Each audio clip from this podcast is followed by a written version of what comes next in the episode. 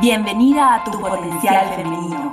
Soy Aura Celada y en este podcast Tu Potencial Femenino busco incentivar a mujeres como vos a explorar sus capacidades, dedicarse tiempo a sí mismas y a confiar en su poder. Comparto consejos sobre bienestar, productividad, desarrollo personal y entrevisto a mujeres inspiradoras que te van a impulsar a trabajar para cumplir tus metas. Acompáñame, vamos a potenciar energías y así transformar la actitud femenina con la que enfrentamos el mundo.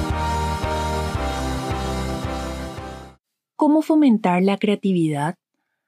La creatividad parece propio de los artistas y nadie más, pero lo cierto es que, sea cual sea el área en que te desempeñes, la creatividad es siempre bienvenida, vale más y se paga más.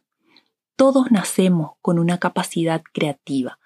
Solo con el paso del tiempo y según las circunstancias de cada uno, ésta se estimula o no.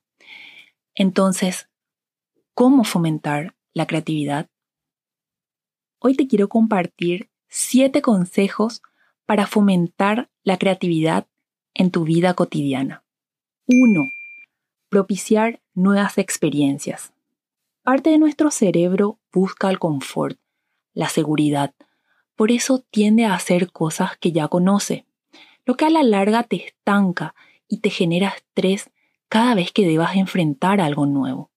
Por eso, mantener acostumbrado a tu cerebro a aceptar nuevos desafíos puede hacerlo sentir cómodo ante lo nuevo. No te hablo de saltar de un paracaídas o de escalar el Everest.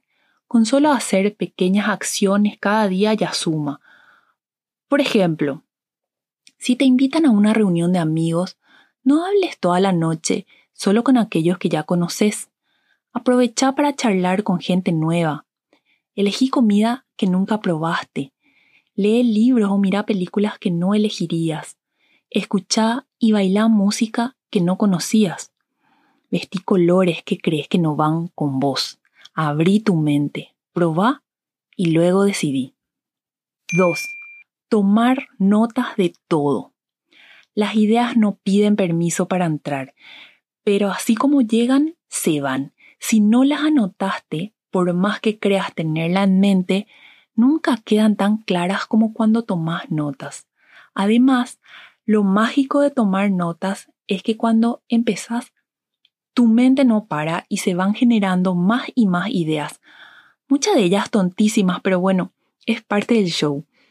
Así que lleva con vos un cuadernito y lápiz a todos lados.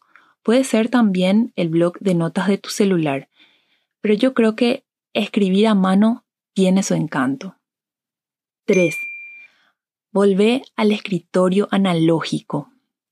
Hablando de encantos, aunque trabajes todo el día frente a una computadora, con tu teléfono al lado, puede ser bueno tener además un rincón analógico. Sé que puedes hacer un super mapa conceptual con un software en la computadora y ahí ir armando tus ideas, pero animate también a trabajar con un pizarrón, marcadores, hojas blancas, lápices de colores, incluso piezas de Lego o recortes de revistas. 4. Actividades repetitivas. Así como con el consejo anterior, incitas a tu mente a sacar nuevas ideas, a veces es bueno dejarla en paz.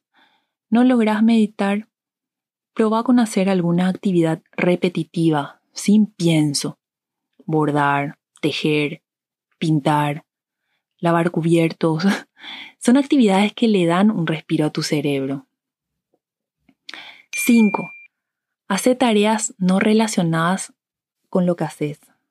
A eso de vivir nuevas experiencias cada día puedes sumarle algo mayor y hacer actividades completamente sin relación a tu área. Por ejemplo, trabajas con números todo el día, probá con tomar un curso de dibujo o trabajas en algo artístico, probá con retar tu parte lógica a través de crucigramas o acertijos. 6. Busca que critiquen tu trabajo. Saca tu ego de tu zona de confort y busca constantemente que critiquen tu trabajo. Acostúmbrate a recibir juicios por lo que haces, pero no dejes que esto te confunda o te desanime. Lo importante es tomar lo valioso y desechar lo inútil.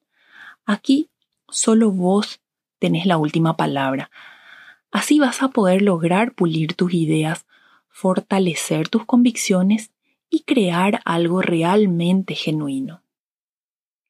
Y número 7, mantener la curiosidad. Pregunta, pregunta, pregunta. Googlea, googlea, googlea. Décadas atrás ni siquiera nos animábamos a soñar con un aparato que tenga tantas respuestas. Pero lo más importante, cuestionátelo todo. No dejes pasar ningún cuestionamiento loco que te venga. Ninguno de ellos será inútil. Gracias por escuchar tu potencial femenino. Te animo a que explores aún más tu capacidad excepcional como mujer, dedicándote tiempo y confiando en tu poder. Comparte este episodio con tus amigas para potenciar nuestras energías y así transformar la actitud femenina con la que enfrentamos el mundo.